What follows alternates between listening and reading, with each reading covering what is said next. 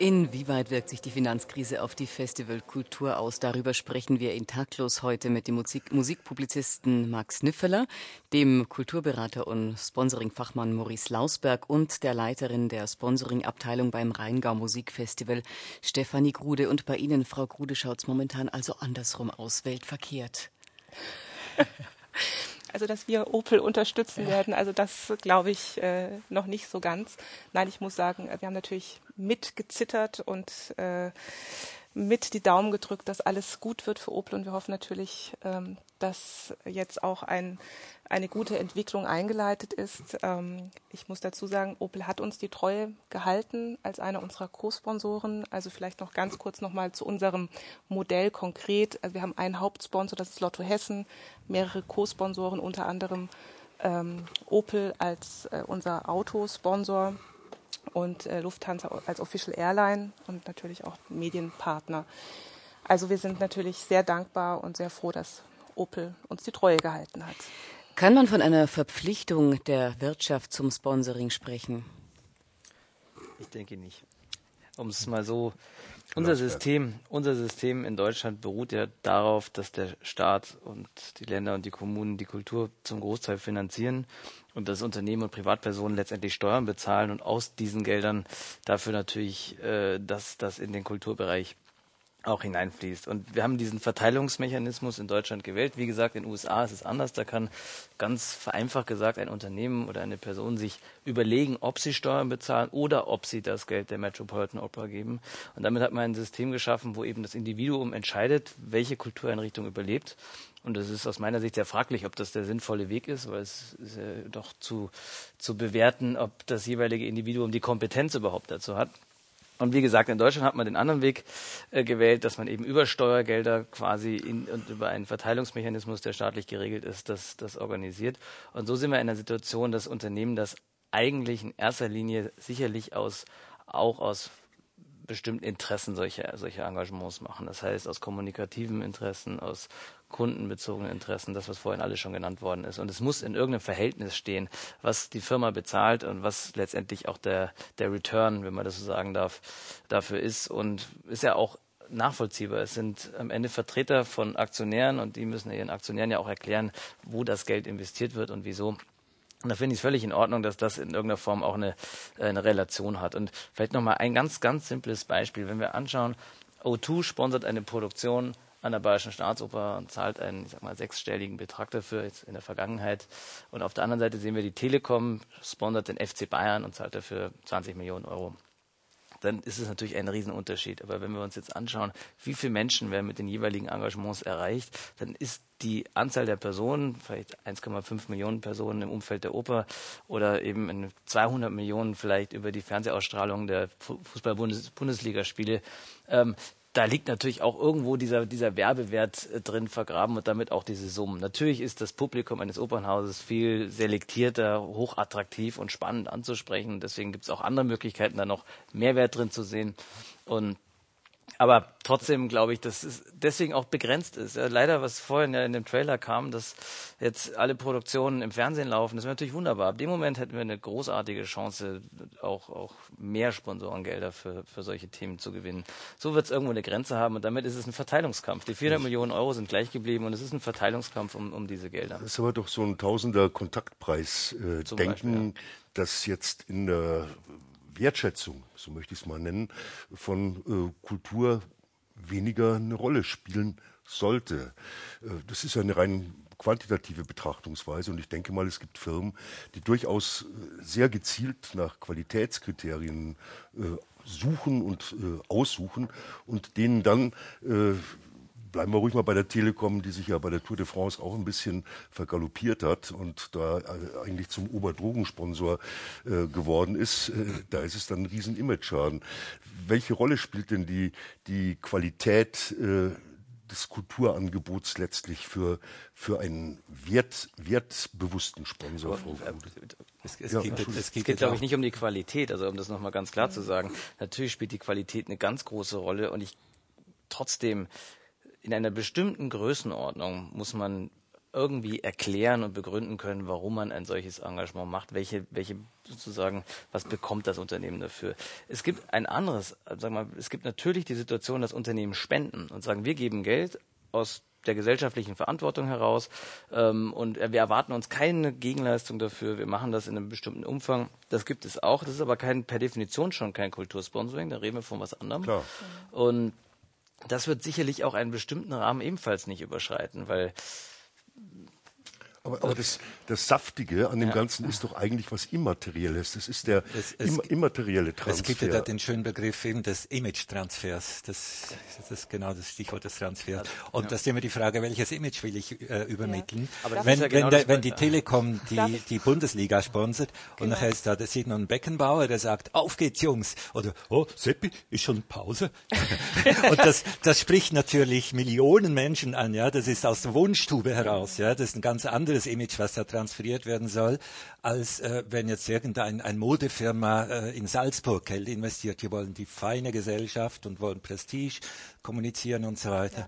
Ja. Also ähm, es ist sicher eine Frage der Zielgruppe, aber was wir auch feststellen, und das ist also für uns als Kulturinstitution eine sehr positive Entwicklung, dass die Unternehmen gerade aufgrund der Krise abrücken von diesen teilweise obszön hohen Sponsorships, die in den Sport, Sport zum Beispiel gesteckt werden. Das heißt, diese, diese Millionenbeträge, die äh, Formel 1 verschlungen hat, auch Fußballsponsoring. Ich habe das Gefühl, also das ist ein, ein Trend, den ich feststelle, dass da ein Umdenken bei den Unternehmen ähm, stattfindet und dass die Unternehmen wieder stärker auf Inhalte setzen, auf gesellschaftliche Verantwortung setzen, also weniger dieser Kontaktpreis, den, den Sie gerade angesprochen haben, so nach dem Motto, mit Fußball erreiche ich Millionen, dass es darum jetzt gar nicht mehr so geht, sondern eben mehr um die Qualität äh, eines, eines Ereignisses und eben ein bestimmtes Image, das man sich geben möchte. Also man möchte auch zeigen, indem man beispielsweise ein Musikfestival unterstützt, ich übernehme gesellschaftliche Verantwortung, ich suche dafür, ich sorge dafür, dass Kultur in der Region erhalten bleibt und also all die Dinge, die ich auch vorhin schon genannt habe. Es, es kommt natürlich immer aufs Produkt an, was ich Ihnen äh, präsentieren will der Öffentlichkeit. Eben einen Telefonanschluss, den, den kann man beim Hochkulturmusikfestival äh, nicht präsentieren. Ne? Trotzdem, also ich würde, also ich kenne kein Engagement, was in diesen Größenordnungen wie im Sport stattfindet. Das liegt natürlich an der begrenzten Reichweite. Das ist einfach so. Es gibt einen 4 Milliarden Euro Sportsponsoring-Markt und einen 400 Millionen Euro Kultursponsoring-Markt.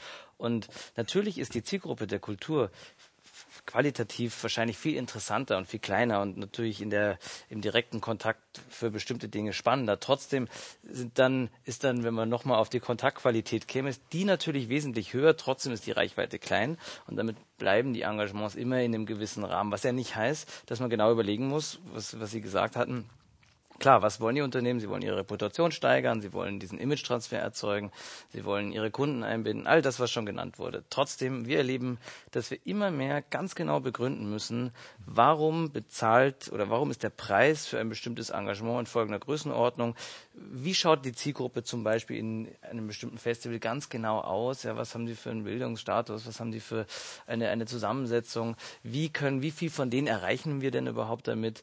Wie können wir eben unsere Kunden in bestimmten Situationen dort betreuen? Und das muss nachgewiesen werden. Also wir, die Rechtfertigungssituation ist viel, viel dramatischer geworden. Und dass man so, ich sag mal, nach, nach, aus dem Bauch heraus, wie früher hat vielleicht ein Chef mal entschieden und sagt, ich mache das jetzt und fertig. Das ist seltener der Fall. Und wir ist sehen eigentlich eher eine, schon eine Begründungspflicht, die natürlich auch trotzdem das gesellschaftliche Engagement ist eine ist ein Aspekt davon, das ist ganz Sie klar. Sie sagten, dass man aus dem Bauch heraus entscheidet. Ist diese, es gibt ja eine bestimmte Eitelkeit dann bei denen, bei den Firmenchefs oder Spitzenmanagern, die entscheiden können über die Sponsorengelder, dass sie dann auch wissen, den, den Künstler, den mag ich, der, das unterstützen wir jetzt, da kann ich dahin mit meiner Familie oder mit Freunden ins Konzert und ein schönes Wochenende verbringen. Ähm, da spielt schon auch ein subjektives Moment mit, glaube ich. Das ist ein Moment, aber ich, ich würde es so formulieren. Ist das nicht Wenn so das gegeben ist, Moment im Grunde genommen ja, es ist das.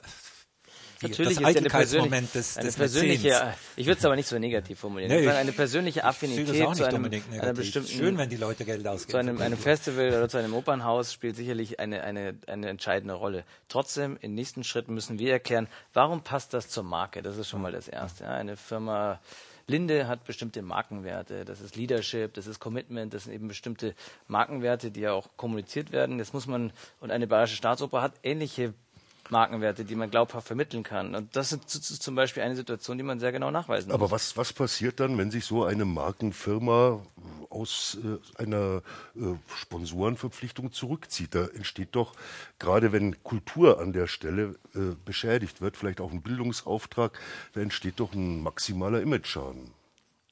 Ich würde das mir auch gut überlegen, als Unternehmen sich herauszuziehen. Es hat auch, muss man auch klar sagen, die Medien berichten ja leider eher selten darüber, wenn ein Unternehmen groß einsteigt. Aber wenn ein Unternehmen aussteigt, dann ist irgendwie großes, großes Geschrei, was auch nicht fair ist, muss man sagen. Das ist, Nein, das, Überschätzen wir das trotzdem nicht Das würde ich, geht doch unter. Dann. Wenn man über einen gewissen, geschrieben und dann wird's vergessen haben wir über einen gewissen Zeitraum eine, eine Marke gemeinsam aufgebaut hat, zum Beispiel Linde als Spielzeitpartner der Bayerischen Staatsoper, deswegen machen die das jetzt auch weiter, auch wenn man mhm. Krise sieht im, in, in Deutschland, glaube ich schon, dass man so eine, so eine nicht zeitlich immer definiert auf bestimmte Jahre laufen die einfach erstmal so weiter. Nein, wir haben klar definierte Vertragslaufzeiten, die über mehrere Jahre meistens ja. gehen oder sich in irgendwelchen äh, Strukturen verlängern. Bei uns ist es zum Beispiel unterschiedlich, Aha. immer nur Jahr für Jahr. Also ausgenommen die Haupt- und Co-Sponsoren teilweise. Also das ist nur sagen, und ja. dann gibt es je nach je nach die gehen dann schon auch auf die müssen eine bestimmte Planungssicherheit vielleicht noch ein, ein, ein Aspekt, der glaube ich sehr wichtig ist, gerade in der in der, Risiko, ja. in der Situation heute, ist, dass man einen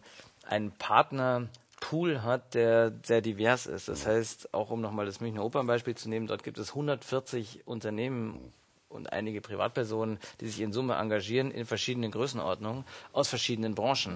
Mhm. Wenn jetzt der Bankensektor untergeht, dann bedeutet das nicht das Ende des Sponsorings an der Bayerischen Staatsoper, sondern es ist ein kleiner Teil betroffen. Und man kann natürlich auch jetzt ganz gezielt schauen, welchen Unternehmen geht es gut, welchen Branchen. Das ist die Pharmaindustrie, das ist die Gesundheit, das ist also Energie oder so. Das sind natürlich Sponsorenmix, ein gesunder Sponsorenmix ja. äh, bringt Sicherheit. Und vielleicht sollten wir ein Argument ganz einfach nochmal vom Tisch fegen, nämlich das, dass man äh, Arbeitsplätze sozusagen ausspielt gegen äh, Sponsoring. Denn ich kann mir vorstellen, äh, dass äh, gerade gut gebildete und äh, kulturell gut äh, ausgestattete Arbeitskräfte für die Zukunft viel dazu beitragen können, dass Schuldenlöcher, die wir jetzt aufreißen, gestopft werden. Und damit müssen wir den Abend heute beschließen.